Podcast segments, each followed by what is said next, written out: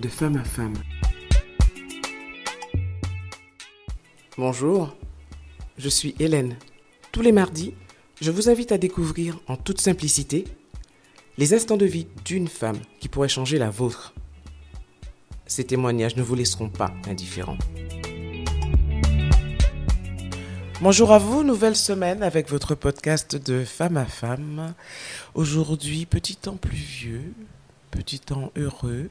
Je reçois une femme que je vais découvrir en même temps que vous. Je ne la connais pas, mais je suis d'ores et déjà euh, ravie de la rencontrer et de la connaître. Bonjour Julienne.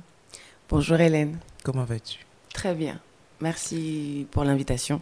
Oui, non, j'aime bien le petit côté cosy de notre rencontre aujourd'hui. Mm. Avec le bruit de la pluie, euh, c'est très, très. Excellent. C'est agréable, ça s'apprécie. Ça s'apprécie. Julienne, dis-moi, euh, on va vite rentrer dans le vif du sujet.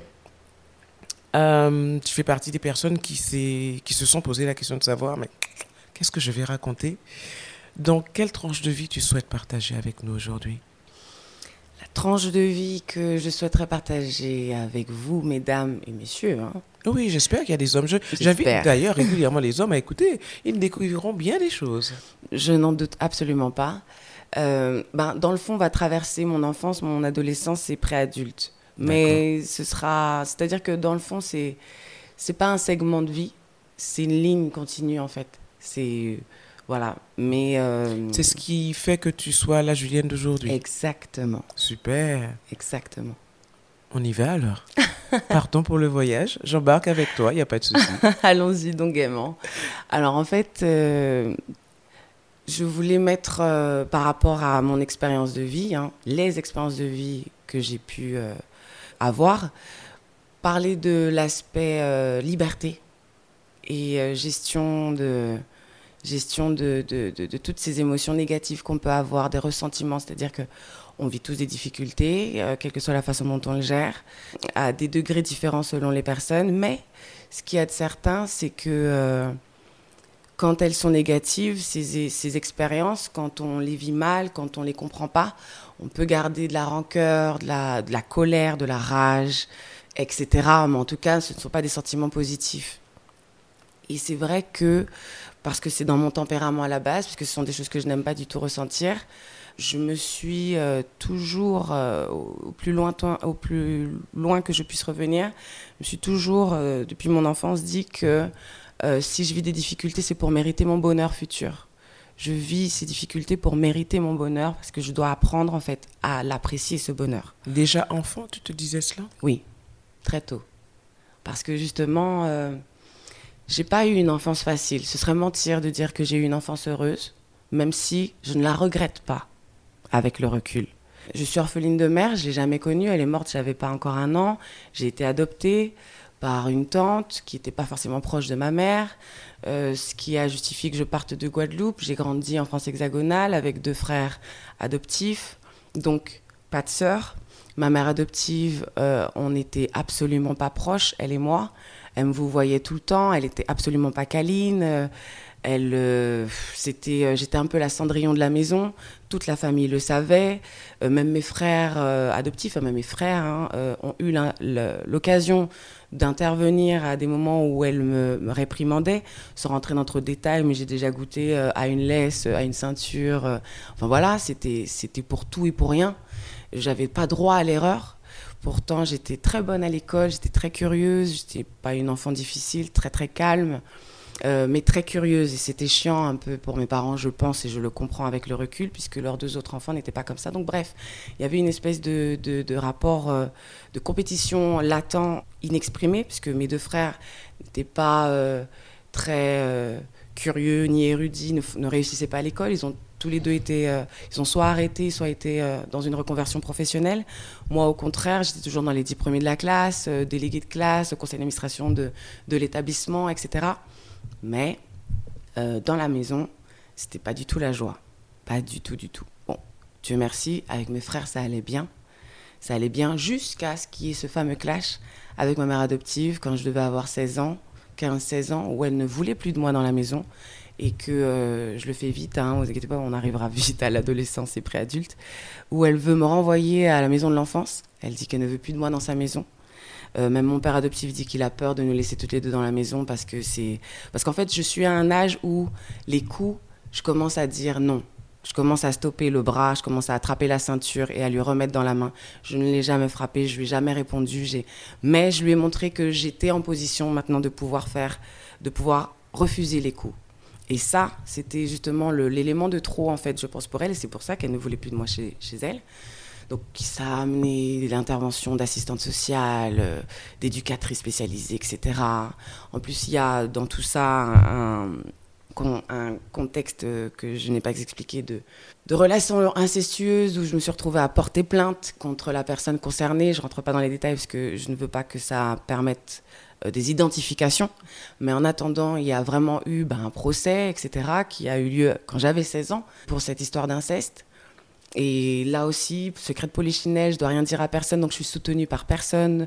Pour ceux qui comprennent et savent, on a nommé un administrateur ad hoc, donc c'était une personne qui était chargée de m'accompagner dans tous les rendez-vous parce qu'on savait que mes tuteurs légaux ne m'accompagneraient pas, ne me soutenaient pas, et d'ailleurs ils ne me croyaient même pas. Bon, heureusement, j'ai eu gain de cause, mais c'était super compliqué. À 16 ans, vivre ça, oui, c'était Oui, c'était très, très, très lourd. Finalement, c'est à 17 ans qu'on m'a mis à la porte quand j'ai eu mon bac. Euh, sachant que l'année de 16-17 ans, l'année de ma terminale, puisque ma mère adoptive ne voulait plus de moi, j'étais dans un internat scolaire pour ne pas rentrer chez mes parents adoptifs parce qu'ils ne voulaient pas de moi dans leur maison. Et j'allais dans une famille d'accueil le week-end et pendant les grandes vacances, avec des personnes qui ont été d'une bienveillance extrême, qui avaient fait le tour du monde avec leurs trois enfants. Donc, euh, ils m'ont appris énormément de choses. Enfin, ça a été un moment euh, de libération, de début de libération. ça a été une bonne chose pour que tu puisses passer ton bac dans de bonnes conditions. En Exactement. Fait, enfin, dans de bonnes conditions. Oui, c'était des bonnes conditions par rapport à ce que tu vivais. Malgré tout, j'ai quand même eu une cystite, l'équivalent d'une de pisse, c'est-à-dire une infection urinaire pendant mon bac. Et en fait, c'était considéré comme une forme de somatisme. En fait, c'est comme si mon corps parlait parce que il vivait mal en fait de passer cet examen dans ces conditions. Et comme je vous le dis, bon élève que j'étais, soi-disant tableau d'honneur, etc. Ben, mon bac, je suis passée au rattrapage j'ai eu à aller au rattrapage. Et d'ailleurs, j'avais eu tellement d'orgueil à l'époque, parce que je le vivais super mal. J'ai pas voulu aller au rattrapage. Ce sont mes, tous mes amis à l'époque qui m'ont dit non, Julienne, fais pas ça, tu sais que tu vas l'avoir rapidement. C'est pas grand chose que tu as rattrapé. Et du coup, je suis allée au rattrapage. Mais ça a été déjà un énorme coup euh, pour moi. Euh, au niveau de mon estime, parce que je savais que je pouvais avoir mon bac facilement, mes profs pariaient sur la mention que j'aurais eu au bac et j'apprends que je vais au rattrapage. C'est pour vous dire à quel point ces difficultés avaient un impact sur moi, même si je faisais tout pour ne pas le montrer ou je faisais tout pour donner l'impression que je le gérais, même si les gens avaient conscience que j'avais des problèmes. Mais moi, ça va, tout va bien, je suis peace and love. Au lycée, j'étais euh, un peu la, philosophe, la, la personne euh, calme, qui a toujours un mot positif à dire, une petite blague, qui reste dans son coin, qui, qui parle à tout le monde. Tu es une vraie calme, en fait. Oui, non, parce dit faux calme. Moi, je suis une fausse calme. Hein. Alors non, je suis pas une fausse calme. Non, au contraire. Moi, j'aurais même tendance à dire que je suis une hyperactive. Je, suis, je peux faire 10 000 choses dans une journée. J'ai, j'ai de l'énergie à revendre. C'est pas le souci. Je prends tout de manière positive. Il faut vraiment me pousser pour m'énerver. Mais par contre, c'est vrai que ma colère, même moi, j'en ai peur. Elle est extrême en général, les gens calmes, faut pas les mettre en colère. C'est ça. C'est, j'aime tellement être bien, euh, partager des bons moments que euh, les moments de colère euh, sont sont délicats. Et justement, tu permets une transition vers ben la suite. C'est que ben, je pense avoir traumatisé des gens avec ma colère. vers mes 19, 20, 21, ben justement, là, je je, je deviens tu autonome. extériorisais peut-être ah tout ce que tu avais justement gardé au fond de toi pendant toutes ces années. Tout à fait. Donc il fallait pas grand-chose pour que tu exploses. Exactement. D'ailleurs, il fallait peut-être rien. Il fallait juste que j'ai l'impression que pour que je sois déclenchée à 19, 20, 21, assurément, je sais que j'étais comme ça. Et Dieu merci, ça a changé. Je, parce que j'ai tout fait pour. Sur le moment, je ne me rendais pas compte, parce que j'étais dans une souffrance énorme. D'ailleurs, à cette époque-là, j'avais 10-15 kilos en plus qu'aujourd'hui. 10-15 euh, kilos en plus que les années d'avant. C'était une période où j'étais ronde. Ceux qui m'ont connu à cette époque-là n'ont pas compris que j'ai pu perdre du poids après, mais c'était mon poids de, forme à la base, de, faire euh, le poids que je fais aujourd'hui. J'ai gonflé parce que c'était un peu ma protection, je pense. Je, je pense que j'étais un peu bouffie parce que je Bah, vivais. parce que tu gardais tout. C'est ça. Du coup, on me faisait un compliment, j'injuriais la personne. Oh, vas-y. euh, Enfin, je peux même pas le dire parce que voilà, mais je disais à la personne de la fermer, de me laisser tranquille. euh, J'étais un peu fermée. euh, J'étais un peu hostile aux, aux- aux réactions euh, hostiles. Moi, je, je réagissais de façon agressive aux gens hostiles, face aux gens hostiles. Je me rappelle euh, que j'ai essayé un BTS, euh, j'ai essayé de suivre un BTS euh, en alternance et que j'aurais pu être déléguée. J'ai eu une conférence à faire et tout, avec des projets et tout. Enfin, le, tout le monde avait encore une fois parié sur moi comme déléguée de, de ce centre de formation. Et il y avait, je me rappellerai toujours, deux jeunes femmes en face qui vont faire une réflexion entre elles et rire par rapport à quelque chose que je dis. Et je les ai prises à partie directement en leur disant qu'est-ce qu'il y a, toi, etc. Et en fait, ça a tout brisé. Parce que je me suis énervée sur elles. Et j'en ai eu conscience après. Mais sur le moment, c'était plus fort que moi. J'ai ressenti une forme d'agression et je me suis énervée sur elles. Quand Et- tu es partie de chez ta tante, pardonne-moi, Oui.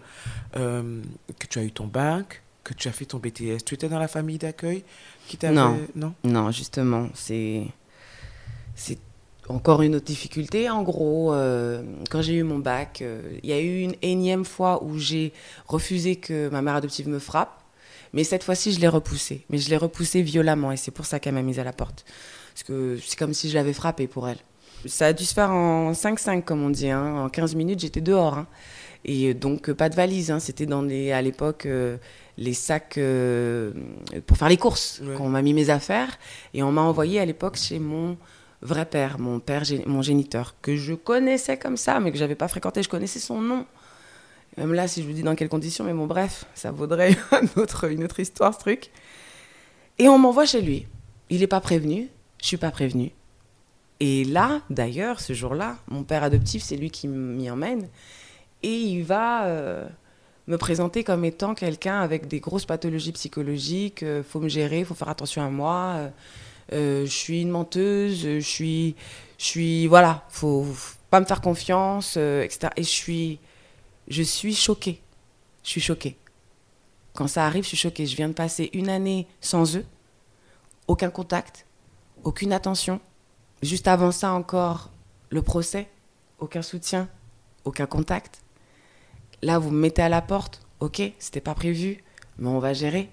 Et la seule et unique façon de me présenter aux personnes qui vont devoir m'accompagner, c'est de dire qu'en fait, je suis même pas une personne à accompagner. Je, ça a été une, euh, un coup de poing, un coup de poing, un coup de poing. Surtout que je quoi. pensais que Le mon- couteau, le coup de couteau. ouais, c'est ça, dans le dos, Ouais. mais en face. Ouais. Et d'ailleurs, je me suis fait aussi rouer de coups par mon grand frère adoptif parce que pour lui, j'ai frappé sa maman. Il n'était pas là le jour du clash, donc il est venu me chercher chez mon père. Tout ça s'est fait dans les 48 heures où je suis arrivée chez lui. Donc c'est pour vous dire que ça s'est fait dans une énorme violence. Énorme violence psychologique, physique. Comment a réagi ton père? Puisque Rien, il n'y s'y a- rien. il Il a pas? regardé. Rien, il a regardé. Mais il a accepté de te recevoir? Oui. Parce qu'en fait, là encore, pas de nom, on rentrera pas dans les détails, mais c'est un homme, c'est un personnage public. Il y avait du monde chez lui le jour où ça arrivait. Pour les deux événements, que ce soit avec mon père, que ce soit avec mon, mon frère adoptif, il y avait du monde. Donc, ça a- d'ailleurs, c'est quelqu'un dans la rue qui a arrêté mon grand frère. C'est pas mon père, en disant, mais comment vous frappez une femme dans la rue et tout. Donc, le soutien de la famille, je connais pas. Ça, je le dis clairement. Je ne connais pas. J'ai pas eu ça. Mais l'univers, Dieu, notre créateur, je sais pas, voyez ça comme vous voulez, mais en tout cas, la source de vie qui fait que nous sommes ce que nous sommes, c'est ce qu'elle fait avec moi. Et disons que j'ai pas, j'ai un tempérament à ne, qui n'abandonne pas. J'ai un tempérament, j'aime pas abandonner. J'aime pas être, euh, j'aime pas me plaindre. J'aime pas être défaitiste. Je suis une éternelle euh, optimiste. Ça, c'est. euh, j'ai deux licornes sur mon porte-clés. Enfin, j'y crois, moi, à la solution euh, systématique. S'il y a des problèmes, c'est qu'il y a toujours une solution. Maintenant, il faut la chercher. Et c'est pour ça que je dis depuis tôt, je dis, si je vis ces difficultés, c'est que je mérite un bonheur. Et je vais même aller plus loin. Je me disais que si c'est ça le niveau de mes difficultés, c'est que je sais que je vais être millionnaire. C'est pas possible. Je le tournais vraiment. euh, je vais vivre ma best life. C'est pas possible. Et, et j'y crois euh, dur comme fer. Donc, je suis totalement déboussolée. Je ne sais absolument pas ce que je vais faire parce que moi, mon projet de vie, c'est d'aller à l'université, prendre un doctorat, euh, devenir euh, soit euh, thérapeute ou dans la criminologie. Justement, je voulais traiter des cas extrêmes à l'époque, bien sûr, aujourd'hui. Heureusement que je l'ai pas fait, mais j'étais dans, je me disais, il faut accompagner des gens qui vivent des choses dures, justement. Enfin voilà, ça me semblait légitime et normal. Et ensuite, je voulais finir ma vie en businesswoman, quoi après avoir bien épargné, construit ma vie de famille pendant que j'ai fait ma petite vie euh, de fonctionnaire, enfin bref. Mais en fait, heureusement que j'ai pas vécu tout ça. Parce que grâce à ces difficultés, en fait, grâce à toute cette espèce de boue dans laquelle j'ai grandi et appris à, à, devenir adulte, parce que concrètement, vous comprendrez que on m'a pas appris à devenir une femme, on m'a pas appris à devenir autonome. J'ai appris sur le tas. J'ai appris par, en, voyant le manquement, j'ai appris à combler les vides, en cherchant autour de moi, en observant, en, faisant des recherches, en, oui, en écoutant, en posant des questions, en me trompant. Il y a une chose dont je suis certaine, c'est que ben, je suis libre en fait de devenir qui je suis grâce à ces difficultés, grâce à, en fait, grâce à cette absence. Et qui tu veux être. Exactement, grâce à cette absence de tronc de racines plutôt, je préférerais dire. Le tronc, il était déjà là, c'est moi, parce que justement, il n'a pas été brisé. Mais les racines n'étaient pas là, ou du moins, elles n'étaient pas stables ou pas solides, ou elles s'auto-détruisaient en cours de route. Ben, dans le fond, j'ai la liberté de construire, de développer les racines que je veux, avec la puissance que je veux, avec la, l'écho, le, j'ai envie de dire, le... Ouais, c'est je, la, ouais, c'est ça. Je, deviens la Julienne que je veux parce que j'ai personne derrière moi qui va me dire non, c'est pas comme ça. La famille, c'est comme ça. Dans la famille, on fait ça. Moi, je veux que tu deviennes si. Je t'ai donné de l'argent, donc tu dois. C'est moi qui ai payé tes études. Donc, toutes ces choses qu'on peut entendre de la famille, des parents, etc. Où je veux être fière de toi. Ne déçois pas maman, ne déçois pas maman et papa, etc. Ben non, j'ai pas ça. Moi, il y a tellement personne, il y a tellement rien. Tu t'es faite, tu t'es construite toute seule. Et encore une fois, par la grâce, j'ai eu... Parce que ma mère adoptive m'a quand même donné de bonnes bases éducatives. Même si elle, elle était émotionnellement, affectivement, totalement absente. Mais dans le fond, elle m'a appris à avoir une hygiène de vie, elle m'a appris à, aimer travailler, à avoir une force de travail, à faire les choses par la sueur de mon front. Aujourd'hui, je suis une passionnée dans mon travail. Si je fais les choses, c'est parce que j'en ai envie, c'est parce que ça me plaît, c'est parce que ça me parle. Je me force pas à faire des choses. J'ai déjà refusé des opportunités certaines parce que ça me parlait pas, parce que je, je, je n'y voyais pas d'humanité et que c'était important pour moi. Elle m'a appris à me respecter en tant que femme, à respecter mon corps, à, avoir une certaine pudeur, quoique je suis sûre de ne pas être pudique, mais je l'expose pas n'importe comment, avec n'importe qui. Vous voyez, ça, elle a su me donner ça. Et je lui dis merci. Je lui dis merci sincèrement. Tout comme euh, mon père adoptif, lui, c'était euh, culturellement très ouvert, euh, c'était quelqu'un de très accessible, de très généreux avec les gens, qui aimait faire la blague, etc. et je sais que j'en ai retiré le, le, meilleur. Maintenant, les, les, aspects négatifs que j'aurais pu voir, ça n'a aucun intérêt que j'en parle. Mais euh, c'est sûr que euh, j'ai appris à, à me forger. Et c'est sûr que dans le fond, euh, ben, j'ai une autre aussi. Ben, mes parents. Mes parents m'ont donné un héritage. Ma vraie mère que j'ai pas connue. Je lui ressemble, malgré moi. Tous ceux qui la connaissent deviennent blêmes quand ils me rencontrent. Ils me disent que j'ai même de la, une gestuelle qui est similaire à la sienne. Même moi, ça, je bug. c'est génétique. Exactement. Je ne l'ai pas connue, et pourtant, je lui ressemble. Je, apparemment, je souris comme elle, je rigole comme elle, je, je marche comme elle.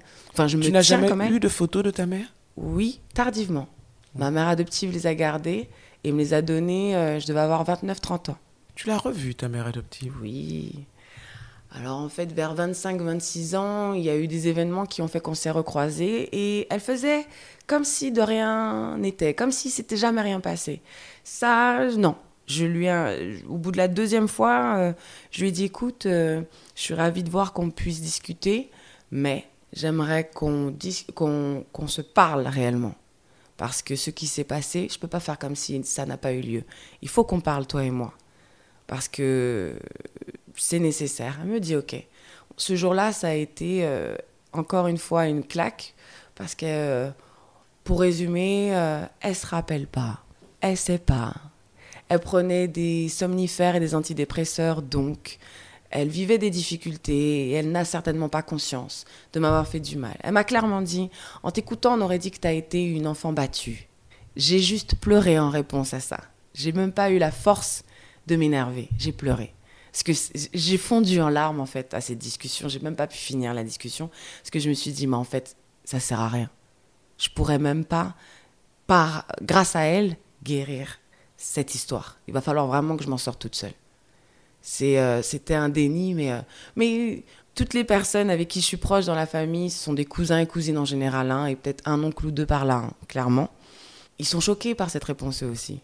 Ils sont, ils sont euh, Parce qu'il y a eu des témoins. Bien sûr qu'il y a eu ça, des ça- témoins. ça a duré suffisamment de temps pour que tout le monde se rende compte de la, de la détresse dans laquelle tu étais. Tout à fait. Est-ce que tu leur as pardonné? Franchement, j'ai envie de dire oui. Franchement, j'ai envie de dire oui. C'est important pour toi? Oui, exactement. J'ai pas envie d'avoir un cancer ni une tumeur au cerveau. Et j'ai envie de pouvoir être capable de donner de l'amour à mon mari ou à mon enfant, qui n'existe pas encore aujourd'hui. J'ai peut-être encore du travail. Mais j'ai envie d'être une femme aimante, j'ai envie d'être une femme, d'une une mère aimante. J'ai envie de, d'être épanouie et euh, je refuse justement, encore une fois, comme je disais, de garder des ressentiments, de la rancœur. C'est pour ça que je disais en début de, de- de- de- d'enregistrement de podcast que si il y a deux choses que je voudrais mettre en exergue par rapport à mon expérience, c'est la liberté qu'on peut prendre, qu'on peut, qu'on peut prendre clairement et légitimement de devenir qui on veut, pas qui les autres voudraient que nous soyons, mais je deviens la personne que je veux que, que le potentiel... Enfin, je deviens la personne qui développe tous les potentiels qu'elle a. C'est vraiment ça que j'expérimente. J'ai envie d'avoir aucun regret demain. Je vois que j'ai cette petite capacité-là. Vas-y, on gratte. On voit jusqu'où ça peut aller. On... Pourquoi pas? Qu'est-ce que ça coûte de regarder si c'est pas un potentiel porteur, un potentiel qui va me permettre euh, d'ouvrir une entreprise ou d'aider quelqu'un ou juste de débloquer quelque chose en moi en fait. C'est peut-être ça, juste ça. Et en même temps, pour ça, je, je, si c'est la colère qui nourrit l'art, ok, allons-y, mais c'est pour que ça devienne quelque chose de beau. Pas pour que ça reste une colère ou, ou euh, une, une vengeance ou une envie de... Parce que la rage, j'en ai eu, je, je te l'ai dit au début, Oh de, oui. de, de 19 à 21 ans, j'en ai eu de la rage. Et c'est sincère. J'aurais été un homme, j'ai toujours dit, mais j'en aurais claqué des têtes sur des murs. C'est pour vous dire, la violence, c'est pas juste donner des coups de poing. C'est vraiment, euh, je visualisais vraiment d'écraser des têtes, quoi, de frapper des gens, de, je, c'était. Qu'est-ce qui a euh, changé à 21 ans alors? Je dirais que j'ai développé une hygiène spirituelle. J'ai développé une hygiène spirituelle. Ouais. C'est passé par. euh, J'ai été huit ans bouddhiste. Puis j'ai arrêté. Qu'est-ce qui t'a conduit au bouddhisme? Parce qu'il y a. Un petit copain. D'accord. qui est Tu as eu bouddhiste. une personne Voilà. qui a traversé ta vie C'est et ça. qui t'a permis de sortir de cette ça. période de colère. J'ai dit ok, pourquoi pas? Pourquoi pas? Ça a servi à ça. Cette expérience aussi m'a permis de, de développer des compétences professionnelles que j'ignorais en moi. Mhm. professionnellement, j'ai fait, j'ai fait des choses qui, à, mon, à l'âge que j'avais, 21 ans, étaient énormes. J'ai monté mon entreprise, euh, on a travaillé, j'avais une, une agence de communication, on a travaillé en Guadeloupe, Martinique et Guyane, à Paris. J'ai fait ça jusqu'à 25 ans. Et c'est ça qui m'a aidé justement à, à gérer autrement ma colère. Parce que j'étais concentrée sur le travail du coup. J'avais plus le temps de me concentrer sur euh, le passé. Je devais construire. Et en plus, j'avais du monde autour de moi. C'était une association d'étudiants, de jeunes adultes qu'on gérait en parallèle. Enfin, ça, il y a eu ces moments négatifs, hein, c'est pas le souci, comme tout. Mais ça a été formateur, porteur, salvateur pour moi, mais à un point extrême. Et c'était super. Et là, boum, c'était parti. Effet boule de neige. Et là, je suis rentrée dans une euh, énergie business. À ce moment-là, je suis à fond businesswoman. euh, Faut, on va, et, j'ai bossé, j'ai bossé, et franchement, à ce niveau-là, rien à dire. J'ai eu une, expérience de vie professionnelle euh, dans, ma vingtaine qui était sublime. Je sais avoir eu des opportunités de vie qui ne sont pas données à tout le monde, j'en ai conscience. Je travaille dans l'art et spectacle, je travaille dans le cinéma, dans l'audiovisuel. À 19 ans, on me propose de devenir animatrice radio, puis télé, puis euh, de présenter des plateaux. Je, je fais des défilés de mode, je fais des pubs, je fais des voix off. Enfin, c'est super. C'est faut, faut pas se leurrer, faut pas se mentir. Il y a des gens qui rêveraient de, de faire ce genre de travail. Moi, j'ai rien demandé, on est venu me chercher.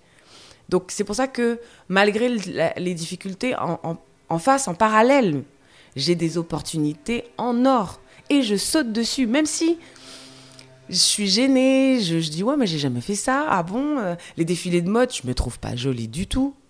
Je sais que bon, je suis svelte, je suis grande, j'ai grandes jambes, mais Bon, euh, de là à dire que je peux devenir mannequin, mais faut pas se mentir. La petite fille qui est en moi a toujours rêvé d'être une petite princesse, de faire des photos, d'avoir les flashs. Donc, ok, on y va. Non, mais il faut, faut, dire les choses, quoi. dans le fond, tu regardes les gens à la télé, petite, et tu te dis, ah, j'aimerais bien un jour être à cette plage. J'en ai le souvenir. Donc, ok, je vis tout ça dans ma vingtaine. Et là, re-difficulté.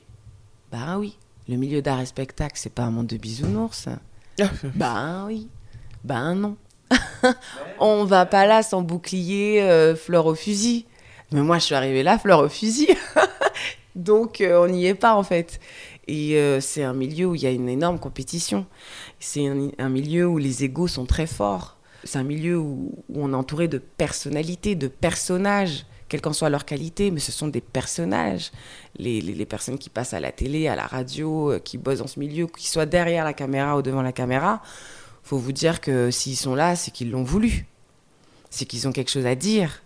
Que ce soit utile ou inutile, on n'est pas là pour en juger, mais ils ont quelque chose à dire, à montrer. Donc, euh, il y a une vraie concurrence, en fait. Mais moi, je ne le vivais pas comme ça. Moi, c'est mon travail. C'est mon gagne-pain. C'est Certes, ce sont des opportunités grandioses. Avec le recul, je le dis. Mais sur le moment, moi, je me dis juste, c'est ce qui me permet de payer mes factures je m'en fiche en fait de ce que les gens pensent de moi à ce moment-là. Je suis même pas sur mon image. Je, ne l'ai même pas construite cette image. Je la connais pas encore. Elle n'existe même pas pour moi mmh. cette image. Je travaille. C'est tout. Donc j'ai commencé à avoir des bâtons dans les roues que j'ai pas vu venir, que j'ai pas du tout vu venir. Donc là, redifficulté à gérer. Là à ce moment-là, j'ai 28 ans à peu près, 27, 28 ans. C'est la réputation. C'est sur la réputation qu'on a joué. Le moindre euh, aspect obscur de ta vie, pas clair. Et en plus, je suis une originale depuis toujours. Moi, j'aime pas ressembler aux gens. Donc, je fais des caca cabrés depuis que je suis au collège. Euh, je mets des couleurs particulières, je mets des chaussures particulières. Je m'habille d'une certaine façon. En Guadeloupe, souvent, on m'interpelle en me disant Ah, vous êtes en vacances, vous venez pas d'ici, etc. Bref, je pense qu'on voit un peu le type de profil. Aujourd'hui, heureusement, notre jeunesse, qu'à la vingtaine, je pense qu'elle correspond à ce profil. Donc, on, dans, dans 10 ans, on parlera plus jamais comme ça. Mais moi, dans ma vingtaine, euh, je peux pas être une Guadeloupéenne. Et encore aujourd'hui, on peut me le dire comme ça, mais bon, bref. Euh, donc, je suis dans mon secteur d'activité un élément qui dérange. Vous entendez ma voix, enfin, je sais pas, c'était, ça fonctionnait super bien. C'était, je vous dis que j'ai pas eu à postuler, j'ai jamais eu à postuler pour avoir des opportunités parce que ça fonctionnait. Donc il fallait, il fallait. Et ça, ça dérangeait. Oui. Il fallait fragiliser, il euh, fallait trouver le truc. On m'a jamais attaqué sur mon, mes compétences professionnelles. On ne m'a on n'a jamais dit Julienne a fait mal telle chose. Bon, ok, des fois j'arrive en retard, mais le travail était super bien fait, toujours, toujours. Par contre, ah, elle n'a pas de copain, c'est bizarre. Ah, euh, t'as vu comment elle se coiffe, c'est bizarre. Ah, mais elle n'a pas de famille, elle doit avoir des problèmes. Ah, mais de toute façon, c'est une fille à problème. Oui, et puis on commence à t'inventer une vie, en fait. Jusqu'à ce que la dernière, euh, le dernier cancan que j'ai entendu sur moi, c'est que j'ai été internée en hôpital psychiatrique. Super. Alors que j'en ai jamais vu de ma vie. Mmh. Les gens t'inventent une vie? Exactement. J'ai jusqu'à maintenant et sans jugement, entendons-nous, si quelqu'un en consomme, c'est parce qu'il le doit, mais j'ai toujours personnellement refusé de prendre des antidépresseurs et des anxiolytiques. Je me suis dit, je vais, je peux gérer mes stress par moi-même, en faisant du sport, grâce à cette hygiène spirituelle aussi dont je parlais. Je me renforce, je renforce mes boucliers, parce que on va dire que l'invisible qui a un impact sur le visible, j'y ai toujours cru. Donc, je sollicite autant que possible cet invisible à me, me renforcer, m'accompagner, me, me, me, montrer ce qui doit être boosté pour que je fasse front, quoi qu'il arrive. Parce que de toute façon, j'ai pas le choix. Il n'y a personne qui va venir me ramasser. Je le sais. Donc je dois gérer. Puisque ça a toujours été comme ça. Exactement. C'est exactement ça. Comment est la Julienne d'aujourd'hui? J'aime ma vie, j'adore ma vie, je, kiffe ce que je vis. Je, suis, euh, je suis heureuse, je suis heureuse franchement d'être là où je suis, comme je le suis. Je suis heureuse de finalement avoir les problèmes que j'ai, je vais le dire comme ça aussi. Parce que dans le fond, je pense que mes problèmes sont bien gérables. Donc ça va. Je suis heureuse de ne pas avoir fait certains choix plus tôt. Même si je, j'adorerais être l'épouse d'un homme qui m'aime et d'être la maman d'enfants euh, qui me feront vivre, qui me feront voir euh, des vertes et des pas mûres. Mais c'est pas grave, parce que je leur donnerai tout l'amour du monde. Même si j'en rêve, je suis heureuse de ne pas y être encore. Et que tu es dans tous les cas de figure euh, persuadée que ça arrivera. Oui. Si ça doit arriver et quand ça doit arriver. Oui. Parce que, pourquoi je dis ça? Parce que ce serait arrivé plus tôt, je sais pas si j'aurais été aussi épanouie que je le suis aujourd'hui. Je sais pas si, dans le fond, j'aurais eu plus tôt les armes émotionnelles, affectives et spirituelles nécessaires pour pouvoir gérer un mari et une famille.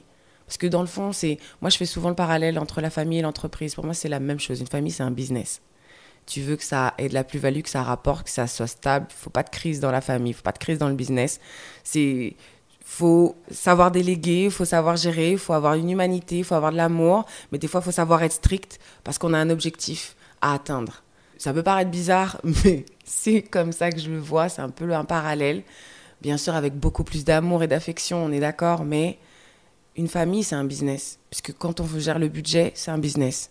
faut donner à manger à tout le monde, faut payer les factures. Si on veut créer, construire une maison, bah, va falloir gérer, voir comment... Ouais, tu vois, ce temps-là que j'ai fait sans famille, bah, c'était pour réfléchir à tout ça.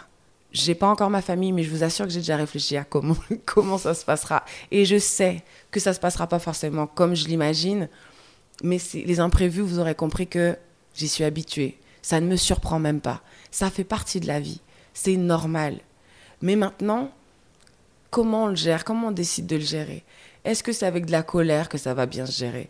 Est-ce que c'est en accumulant la, volonté de se venger ou la volonté de, d'être en compétition, en rapport de force que ça va se gérer? Je ne pense pas, très humblement. Je pense au contraire que c'est en entretenant notre amour propre et l'amour pour les autres qu'on arrive à dépasser les difficultés. Parce que, comme on dit, euh, pardonne-leur, ils savent pas ce qu'ils font. Oui, c'est vrai. Souvent, les gens qui vous font du mal, c'est parce qu'ils souffrent eux-mêmes, en fait. Ils savent même, ils, n'ont pas forcément conscience des souffrances qu'ils vous font vivre. Et même si c'était le cas, même si dans le fond, parce que c'est vrai, je suis déjà rencontré des personnes qui vous font vivre des difficultés intenses parce qu'ils vous supportent pas, parce qu'ils vous aiment pas, parce qu'ils sont jaloux, parce qu'ils sont envieux, parce qu'ils peuvent pas voir votre tête. Même si c'est vrai que ça existe des gens comme ça, mais ces gens-là sont en souffrance extrême. Ça, moi, j'en suis convaincue. Ce sont des gens qui souffrent. Ils s'ennuient s'ils ont le temps de vouloir me faire souffrir. C'est qu'ils ont du mal eux-mêmes dans leur vie à se gérer. Donc, j'ai rien à leur envier. J'ai rien à apprendre d'eux, si ce n'est d'apprendre à faire face à ce type de profil. C'est tout. En règle générale, en fin de podcast, je demande toujours aux femmes que je reçois si elles ont un message à faire passer, quel serait-il? Mais j'ai l'impression que ça fait une demi-heure que tu ne fais que nous passer des messages. Je l'espère. je l'espère. Oui, c'est ça. C'est.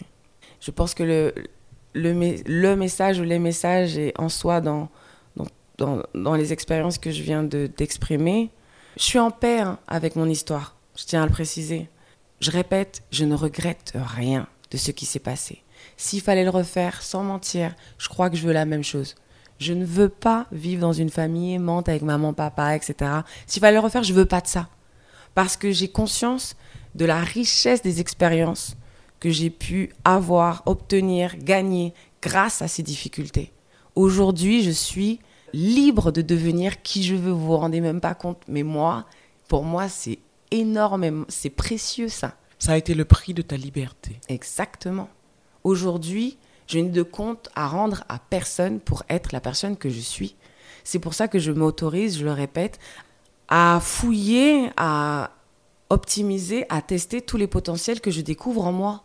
Que ça dérange ou pas les autres autour de moi, c'est pas mon problème. Moi, j'ai envie de vivre. J'ai envie de vivre. Parce que plus jeune, on me l'a pas permis réellement. Donc aujourd'hui, j'ai envie de tester tout ce qui peut me permettre de devenir le meilleur de moi-même. C'est tout. Et je le souhaite sincèrement à quiconque, au plus grand nombre, de vivre ça, d'expérimenter ça. Quelle que soit la façon dont vous avez vécu, grandi, quelles que soient les difficultés que vous vivez aujourd'hui, quelles que soient les frustrations que vous devez avoir aujourd'hui, parce que dans le fond, vous n'êtes pas là où vous vouliez être, honnêtement, si vous êtes honnête avec vous-même.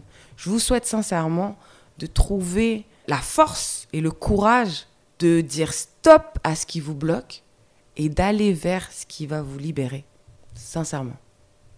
Merci Julienne. Merci Hélène. non, ton témoignage est extrêmement touchant, inspirant, ça c'est le moins qu'on puisse dire. Je souhaite pouvoir te rencontrer dans quelques temps pour qu'on discute de, du monsieur et des enfants. J'adorerais aussi. en attendant, je vais te demander de prendre soin de toi. Merci, avec plaisir. Et de te faire confiance.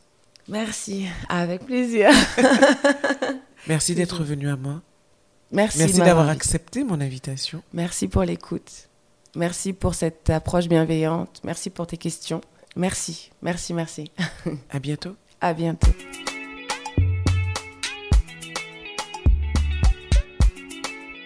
Merci d'avoir été avec nous pour cette tranche de vie. Si vous avez apprécié, pensez à vous abonner à ma chaîne YouTube Femme Co pour ne manquer aucun épisode. Ils sont également disponibles sur Apple Podcasts, Deezer, Spotify, entre autres. Alors likez, donnez un maximum d'étoiles, laissez vos commentaires et surtout partagez.